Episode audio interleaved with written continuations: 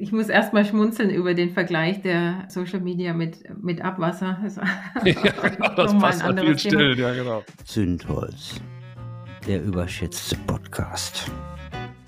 Produziert von Marc Raschke und Lisa Müller, die Direktorin. Autorität mit unbedingtem Ernst. Jetzt zuhören. Heute hier im Podcast jemand, den ich ja, Spurensammlerin auch nennen kann, denn sie ist jemand, der jetzt nicht mit Lupe und irgendwie Mikroskop unterwegs ist. Sie hat Spuren ganz anderer Art, die sie liest. Sie hat nämlich Daten, mit denen sie arbeitet, vor allen Dingen Daten, die im Bereich Sozial- und Geisteswissenschaften aufbereitet sind, im günstigsten Fall, um daraus dann etwas abzulesen, was uns dann vielleicht allen weiterhelfen kann. Und das Spannende an dem Thema, können wir unter Umständen sogar wie so ein Seismograph an Daten erkennen, wie sich gesellschaftliche Veränderungen frühzeitig ablesen lassen, sodass wir vielleicht sogar noch reagieren können darauf.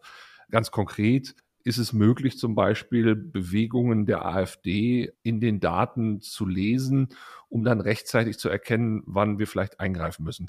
Das ist eine e-, etwas hypothetische Frage vielleicht. Ich bin gespannt, ob wir die heute diskutiert kriegen. Ich freue mich erstmal, dass ich Professor Frauke Kräuter jetzt hier in der Leitung habe quasi. Sie ist Inhaberin des Lehrstuhls für Statistik und Datenwissenschaften in den Sozial- und Geisteswissenschaften an der LMU in München und auch noch Professorin in Maryland und hat trotzdem nur 24 Stunden pro Tag. Erstmal herzlich willkommen. Hallo. Das große Thema, was ja unter anderem auch dein Schwerpunkt ist, das Thema Data Mining und Datenverarbeitung. Um mal reinzukommen, um auch mal die Leute abzuholen, wie ist denn da überhaupt der Stand? Man hört immer, ne, es gibt eine riesen Datenflut und wir haben eigentlich Daten, Daten, Daten. Ist das das, was uns glücklich macht oder ist es das, was wir auch letztendlich brauchen, um daraus clevere Lösungen zu schaffen? Also genau, da, da, sind ja viele Teile da drin, nämlich was, über was reden wir eigentlich, wenn wir von Daten reden und was steht uns zur Verfügung, wenn wir versuchen, Gesellschaft zu beobachten, zu beschreiben, wie überhaupt der Zustand ist. Da würde ich sagen, das kann uns schon glücklicher machen, vielleicht glücklicher als nur ein Bauchgefühl, wie geht es der Gesellschaft. Aber ob das das Einzige ist, das würde ich jetzt dann doch vielleicht dahinstellen.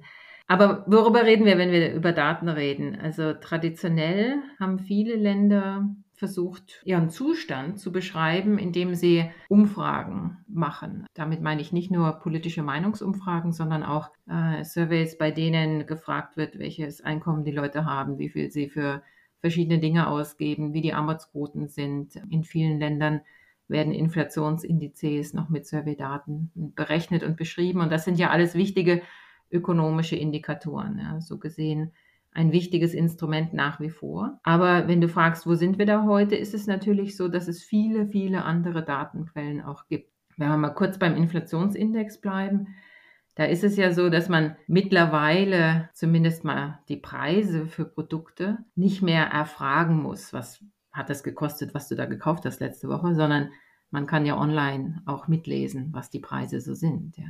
Da hat sich schon viel verändert und weil du vorhin sagtest, Spurensammlerin, wir hinterlassen natürlich zunehmend mit all den digitalen Gerätschaften auch Spuren und die kann man auch lesen.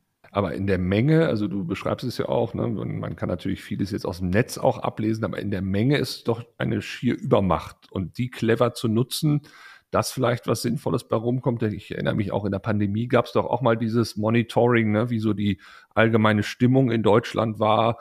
Das wurde dann auch immer durch Umfragen erfolgte das.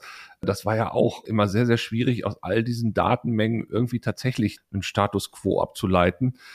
Höre ich also so raus, dass das gar nicht so einfach ist und dass wir da auch uns vielleicht ein bisschen zu viel von den Daten versprechen? Es ist leicht, ganz viele Daten zu haben, die gar nichts aussagen. also das ist schon so. Und es wird eigentlich immer leichter. Ja? Also es gibt viele Online-Surveys und Erhebungen und gerade in der Pandemie, würde ich sagen, war das so, dass es da wirklich viele, viele, viele Datenquellen gab, Webseiten, die aufgetaucht sind, wo man mal vorbeispazieren konnte und sagen, ob man Symptome hat. Und das Problem ist, dass man ja dann nicht weiß, wer antwortet da. Ja, also ich bin ja auch Statistikerin und wir beschäftigen uns viel mit Stichproben. Im Idealfall fragt man ja ein zufälliges Subset der Bevölkerung. Also sprich, du kochst heute Abend eine Suppe und willst wissen, wie die schmeckt, dann musst du ja nicht die ganze Suppe trinken, um zu wissen, wie die schmeckt, sondern steckst einen Löffel rein und probierst den. Und du kriegst einen guten Eindruck darüber, wie die Suppe schmeckt, wenn du vorher mal umgerührt hast und nicht das gerade noch draufgeschüttete Salz oben hängt. Ja. ja. Und so ein bisschen ein ist das auch Bild, mit den Stichproben aus der ja. Bevölkerung. also nur wenn man da wirklich zufällig einmal durchschüttelt und dann einen zufälligen Löffel nimmt, hat man einen guten Eindruck. Und was halt bei ganz vielen schlecht gemachten Datenerhebungen passiert, ist, dass man nur den oberen Rand abschöpft. Also diejenigen, die sich gern befragen lassen, befragt, ja, oder diejenigen, die halt zu Hause sind, wenn einer vorbeikommt oder anruft oder den Hörer abnehmen, ja. Und dann kann man oft nicht mit gutem Gewissen sagen, dass man jetzt weiß, was in der Bevölkerung los ist. Und Zunehmend finden Umfragen online statt. Wir kennen das alle. Es gibt viele Medien, ähm, die so kleine Quizze haben. Hinterlass mal hier deine Meinung. Und die haben halt keine Basis, weil man nicht weiß, wer ist denn überhaupt auf dieser Webseite. Das macht es ja auch so schwierig, dann wirklich so diese vermeintlichen Momentaufnahmen irgendwie beurteilen zu können, weil man weiß es ja auch von Parteien, die ja dann mitunter sogar in ihren Communities dann mal schnell äh, alarmieren, hört mal, da ist eine Umfrage, geht mal alle darauf und votet für uns, damit im Prinzip die vermeintlich öffentliche Meinung dann eben manipuliert genau. wird. Ne? In der Tat.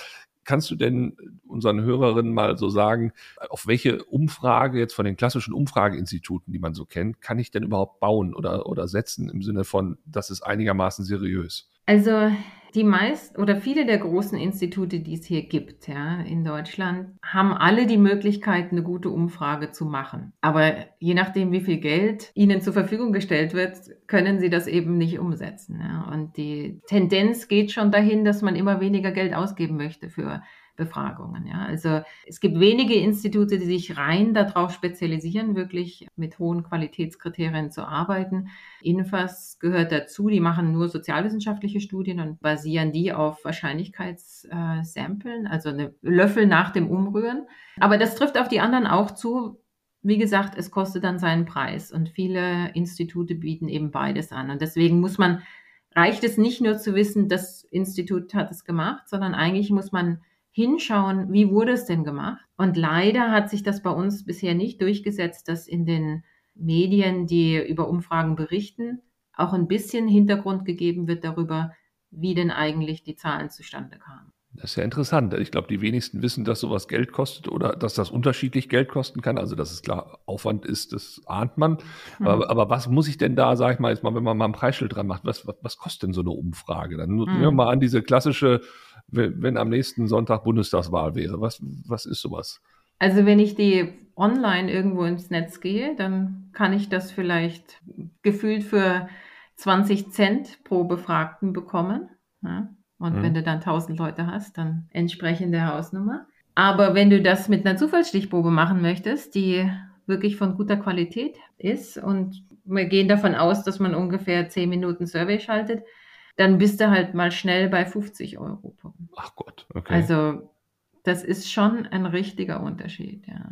Diese Hausnummer variieren natürlich massiv, je nachdem, ob da ein Interviewer vorbeikommt oder ob das telefonisch passiert oder ob man jemand, der nicht auf den ersten Versuch hin antwortet, noch zehnmal versucht mit hineinzuholen. Aber ich habe schon Studien gemacht, in denen wir gut mehrere hunderttausend ausgegeben haben, um die Daten zu bekommen. Ne? Also das kann schon teuer werden. In der Tat, da wäre ja dann wirklich mal sinnvoll zu wissen, wie so eine Studie entstanden ist, weil das ja durchaus ein ganz anderes Qualitätslevel dann hat ne, mitunter. Das heißt also, wenn ich jetzt so eine Umfrage sehe, kann ich aber so Pi mal Daumen schon mal sagen, also wenn sie online entstanden ist, eher Finger davon lassen oder eher mit Skepsis begegnen, wenn sie denn hingegen von einem Institut gemacht wurde, wo es vielleicht auch, äh, wenn man auf die Seite vielleicht nochmal geht, vielleicht haben die da auch so zwei, drei Sätze noch mehr stehen. Also nicht nur einfach sich die, sich das Schaubild angucken, sondern vielleicht auch noch ein bisschen recherchieren zu dieser Studie. Kann man da noch mehr dann erfahren? Also das ist sicherlich keine schlechte Heuristik. Ja. Zum Glück gibt's aber, oder was heißt zum Glück? Also mittlerweile gibt's schon auch viele Studien, die online gemacht werden und sich große Mühe geben, einigermaßen bevölkerungsrepräsentativ. Das Wort wird oft missbraucht. Ja? Also nur weil jemand schreibt, diese Studie ist repräsentativ, ist sie das oft noch lange nicht. Das heißt, häufig, wenn jemand so schreibt, nur dass die geguckt haben, dass etwa gleich viele Männer und Frauen dabei sind und aus jedem Bundesland anteilsmäßig die richtige Zahl der Leute. Ja? Das reicht nicht. Denn es geht immer darum, dass man sich fragen muss, ist der Auswahlmechanismus, also wie springe ich auf den Löffel drauf, dann der befragt ja. wird, um bei der Suppe nochmal zu bleiben, hat der irgendwas zu tun mit dem, was da befragt wird. Ja. Bei den Online-Studien, bei den gut gemachten Online-Studien ist es so, dass die im Zweifelsfall denen, die gar kein Internet haben, im einfachen Zugang Gerätschaften zur Verfügung stellen, damit die da auch teilnehmen können. Oder vielleicht mit unterschiedlichen Erhebungsmodi arbeiten. Also sprich, diejenigen, für die das einfach ist, online zu antworten, online mitnehmen und sonst aber vielleicht doch nochmal einen Brief schicken nach Hause. Eine gute Art, eine, eine Stichprobe überhaupt zu starten, ähm, sind in Deutschland die Einwohnermelderegister. Also man kann das Standardverfahren, wenn man eine gute Umfrage macht, nutzt diese. Und da kann man dann eine Zufallsauswahl von Städten und Gemeinden zunächst mal machen, häufig proportional zu der Zahl der Leute, die da drin wohnen. Und dann geht man an die Gemeinden und zieht aus den Gemeinden eine Zufallsstichprobe von Haushalten und schickt dann an diese Haushalte Einladungen zur Teilnahme. Also das wäre so ein Verfahren, von dem man weiß, okay, da hat man zumindest mal einen Startpunkt, nämlich eine Liste von allen, zumindest mal allen Gemeldeten in der Bevölkerung. Und dann kann man natürlich auch gleich sagen, ja, Moment mal, aber dann sind ja die Obdachlosen nicht dabei und die Leute in Institutionen und so weiter. Und dann kommt es eben sehr stark auf die Fragestellung an, die einen interessiert ob diese fehlenden Gruppen die Ergebnisse verändern würden oder nicht. Das klingt alles extremst aufwendig und vor allen Dingen, wenn ich dann keinen klaren, ja, ist ja, ne? Also ich glaube, also ich finde das deshalb gerade so spannend, weil ich glaube, die wenigsten Menschen machen sich wirklich Gedanken, was dahinter steckt. Ja, also äh, und wie du da sagst, ne, an vielen Stellen wird dann mal eben im Netz irgendwie, hey, votet doch mal hier, was haltet ihr eigentlich von? Und ne, dann gibt es da entsprechend irgendwie ein Meinungsbild, ein mhm. vermeintliches. Also, aber da sauber zu arbeiten, also das, weil es ja so aufwendig ist, glaube ich doch fast, dass es eigentlich unmöglich ist, daraus relativ zeitnah relativ prägnante Aussagen zu treffen hinsichtlich irgendwelcher Meinungsumschwünge, die da jetzt plötzlich in der Gesellschaft entstehen. Da komme ich auf die Eingangsfrage zurück. Kriegen wir es irgendwie hin, ja. das Thema AfD mehr über Daten zu beleuchten? Also haben wir da einfach nur eine Verzerrung bei dem Thema im Sinne von, die sind jetzt gerade Social Media mäßig und Internetmäßig sehr aktiv ist das Meinungsbild tatsächlich in der Bevölkerung auch so, wie wir das vermeintlich da vorgelebt bekommen? Das dürfte doch sehr schwierig sein, über solche Daten abzufragen, oder? Genau, also über Umfragedaten, die man zeitnah versucht zu kriegen, das ist sicherlich eher schwierig. Bevor ich das Thema AfD nochmal aufnehme, vielleicht ein Beispiel, wo man sehen kann, wo es tatsächlich auch geklappt hatte. Also du hast vorhin die Pandemie angesprochen. In der Pandemie hatten wir ja eine ähnliche Situation. Wir wollten möglichst zeitnah wissen, wo ist die nächste Welle an Ausbruch oder zumindest mal die WHO wollte das wissen, vor allem in Ländern, die nicht so gute Ressourcen haben, damit sie wissen, wo sie Ressourcen hin verteilen sollen. Ja. Und in späteren Phasen der Pandemie dann die Frage, wo man Impfstoffe hin verteilen sollte. Und da war für uns auch die Schwierigkeit, zeitnah die gesamte Bevölkerung ständig zu fragen, Seid ihr, habt ihr gerade da irgendwie ein Kratzen im Hals oder ne? mhm. irgendwelche Symptome, die darauf hindeuten, hier ist jetzt die nächste Welle im Anmarsch. Und viele der Mediziner und auch WHO und andere Regierungen hatten sich aus dem Grund, dass sie eben keine Daten hatten, die das zeitnah erlauben, weil bis jemand zum Arzt geht oder im Krankenhaus auftaucht, ist ja schon zu spät. Ne? Das ist dann eine Woche oder zwei nach dem Ausbruch. Hatten sich dann an Meta gewandt und haben gesagt, also hör mal, bei euch ist doch ein Drittel der Weltbevölkerung auf einer eurer Plattformen. Könntet ihr nicht dort diese Frage stellen? Ja, also im Prinzip eine Umfrageeinladung auf der Plattform machen, damit man das sehen kann. Unter der Annahme, dass ob du auf der Plattform bist oder nicht, jetzt mal unabhängig ist davon, ob du dich mit Covid infizierst. Ja. Und da hatten wir tatsächlich mit denen dann zusammengearbeitet und die haben täglich in allen Ländern, in denen sie offiziell präsent sind, eine Stichprobe gezogen an Leuten, zufällig von allen Nutzern, die sie auf der Plattform haben und die eingeladen, äh, ihre Symptome zu berichten. Und da sie aber die Daten ja nicht selber sammeln wollten und auch nicht hätten weitergeben können, wenn sie das getan hätten, haben wir dann an der Uni Maryland diese Daten gesammelt von etwa 100 Millionen Menschen über zwei Jahre hinweg. Jeden okay. Tag eine Zufallsstichprobe aus Deutschland, wie viel Covid-Symptome wo. Ja, und, und das war schon ein irrer, also ein irrer Erfolg eigentlich, zeitnah zu messen. Wir haben jeden Tag die Daten gesammelt, dann gewichtet, so gut wir konnten, um den Ausfall, der natürlich immer entsteht, also sprich nicht jeder, der eingeladen wird, macht mit oder jede, äh, auszugleichen und dann am nächsten Tag veröffentlicht. Also das war schon ein, ein zeitnahes Mitlesen, aber sowas ist schwierig. Also es war ein Riesenaufwand, das ja. muss man schon sagen. Ja.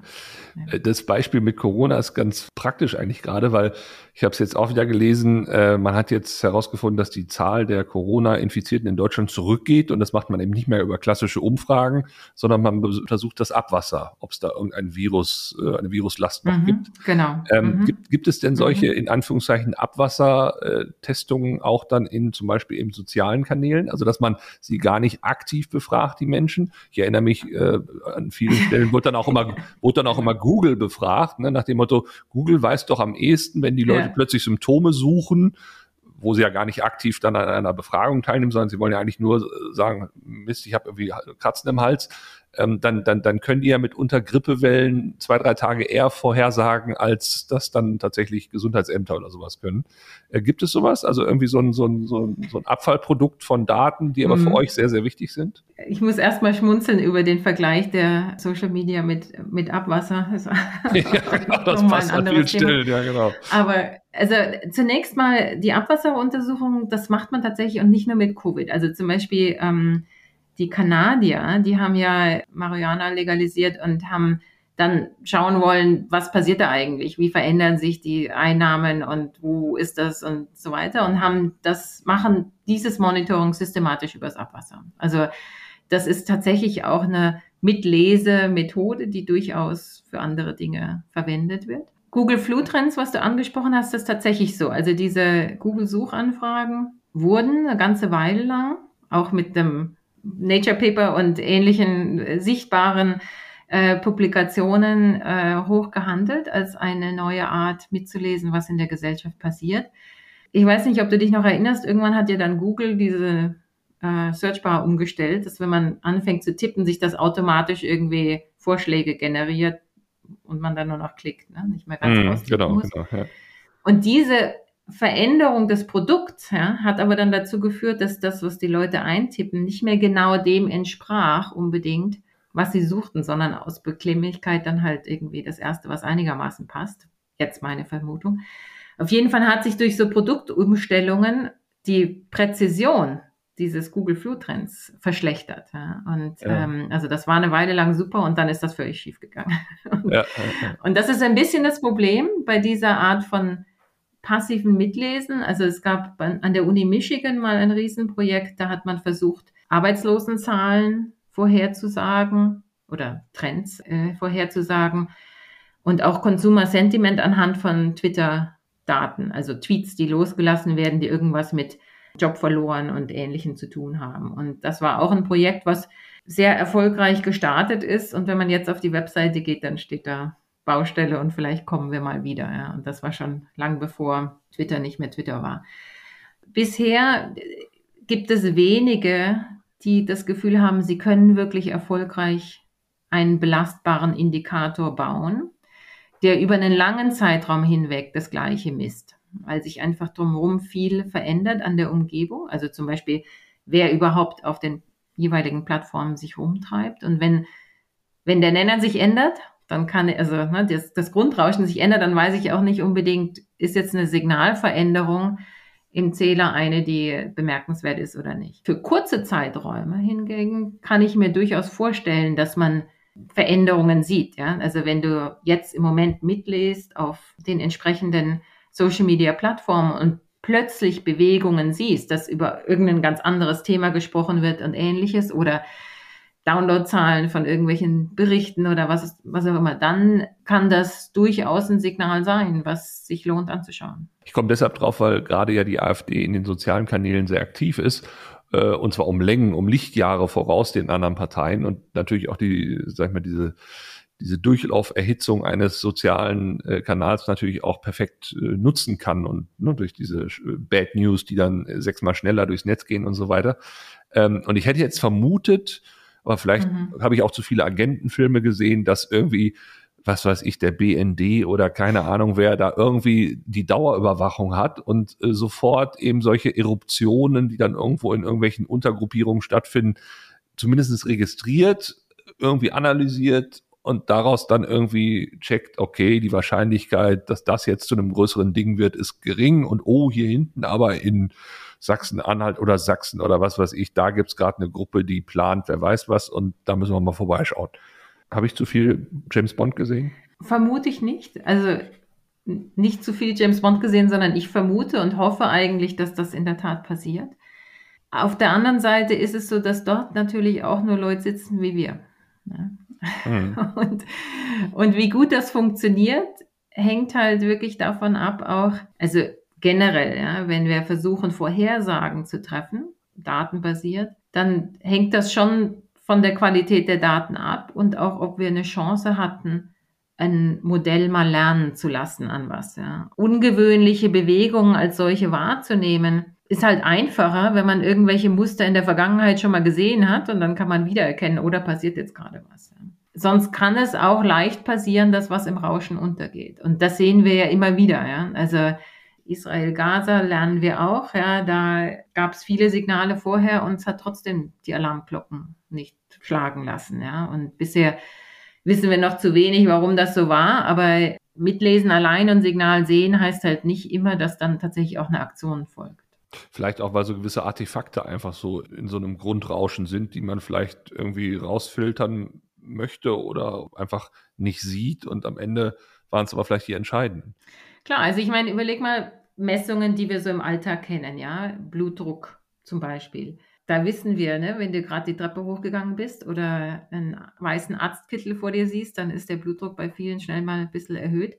Und aber nicht unbedingt ein gutes Abbild von einer Messung, die man machen würde, wenn man irgendwie allein daheim sitzt. Ja. Und mhm. das wissen wir, weil wir es oft genug gesehen haben und dann wissen, was für Faktoren da dazu führen. Aber bei gesellschaftlichen Bewegungen, die sich in der Zukunft befinden, und das ist ja das, was uns interessiert, ist das halt schwierig zu sehen, okay, was ist jetzt ne, hm. eine wetterbedingte Veränderung, was ist jetzt eine Veränderung, weil diese 20 anderen Faktoren da gerade passiert sind oder nicht. Ja. ja. Und ähm, das ist in manchen Situationen machbar und in vielen sehr schwierig. Vielleicht noch einen Gedanken dazu. Wir haben ja langläufig auch oft den Eindruck, dass diese großen Social-Media-Plattformen so viel über uns wissen, weil da so viele Daten sind, die wir hinterlassen. Ja. Und das ist zwar richtig, dass da viele Daten sind und auch viele Datenbroker Daten von verschiedenen Plattformen, unserem Browser, den Social-Media-Webseiten, unserem Einkaufsverhalten zusammenfügen.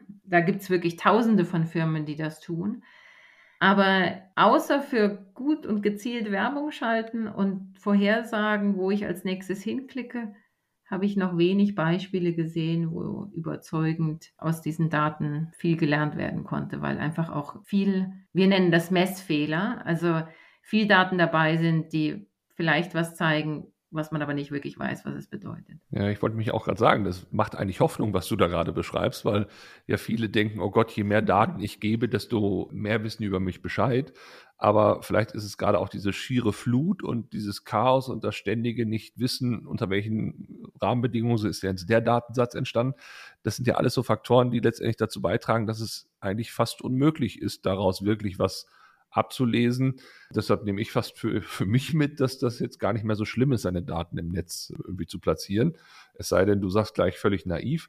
Aber die andere Frage wäre halt noch, siehst du denn auch mit Blick äh, auf diese Szene, die ja doch auch ständig äh, neue Innovationen versucht und vielleicht auch irgendwann jetzt bald durch KI oder was auch immer dann eine Möglichkeit schafft, es doch hinzukriegen, diese Daten irgendwie cleverer zu nutzen.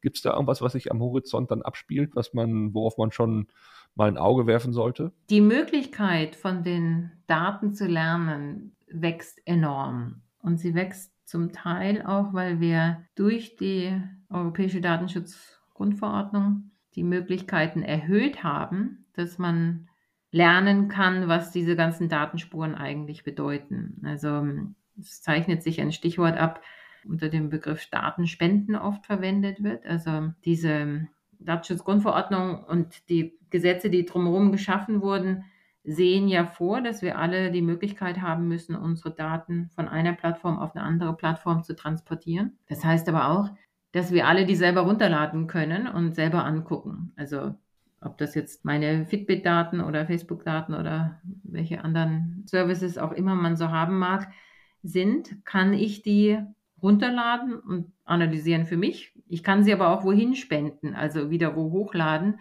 und dadurch Forschern oder Firmen die Möglichkeiten geben, mehr zu lernen. Und was sich an der Stelle entwickelt, bleibt noch spannend.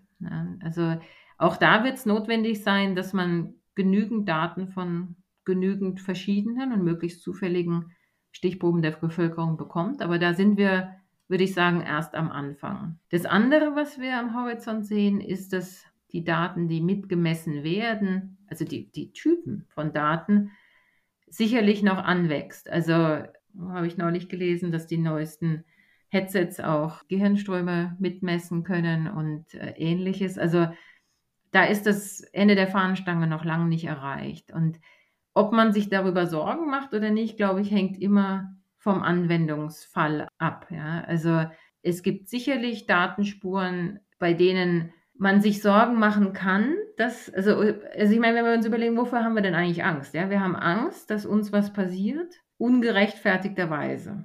Ne? Also ich mache irgendwas und dann steigt mein Krankenkassenbeitrag oder irgendwie sowas, obwohl sich bei mir nichts verändert hat. Ja? Mhm. Und vielleicht, weil ich für jemand anders gegoogelt hätte, irgendeine Krankheit, die halt dann als Vorbelastung dienen würde oder sowas. Wenn alles sauber läuft, ja, also wenn ich immer ehrlich angebe, was sind meine Krankheiten, die ich vorher schon hatte, wenn ich irgendwie in eine Versicherung, neue Versicherung komme, oder wenn ich, was weiß ich, ob das Steuer sind oder Verkehrsverhalten oder sowas. Also wenn, wenn alle nach den Regeln spielen, ja, dann äh, sollte das ja kein Risiko sein, weil ich ja dann Dinge, nach denen ich suche, eh angebe. Was unangenehm wird, ist, wenn wir das Gefühl haben, Entscheidungen werden getroffen, Schufa sagt, kriegst keinen Kredit und ich das Gefühl habe, da liegt ein Datenfehler zugrunde oder es wurden Daten verwendet, die vielleicht zweideutig waren oder in irgendeiner Weise es unfair wird. Und mhm. da sind viele Hausaufgaben zu machen. Das ist ganz klar so, weil die Daten einfach nie sauber sind. Ich meine, denk mal dran, ne, wie oft, ich weiß nicht, ob du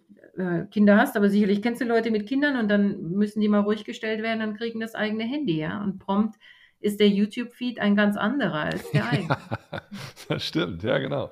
Ja, ich habe eh den Eindruck, als du das gerade auch so sagtest mit, ja, dann können die Leute ja auch äh, Datenspenden vollziehen und so weiter. Das setzt ja erstmal ein Datenbewusstsein voraus, ja, also dass ich da den Wert erkenne oder dass ich überhaupt auch diese Fähigkeit besitze, Daten von der einen Plattform auf die andere zu übertragen.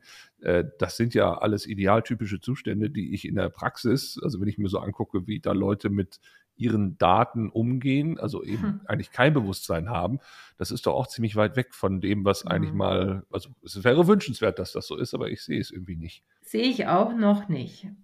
Aber äh, Hope dies eternal, ja. Also ich hoffe doch, dass das vielleicht sich irgendwann ändert, weil natürlich durch diesen KI-Schub, den wir da erlebt haben, glaube ich, das Bewusstsein doch auch gewachsen ist.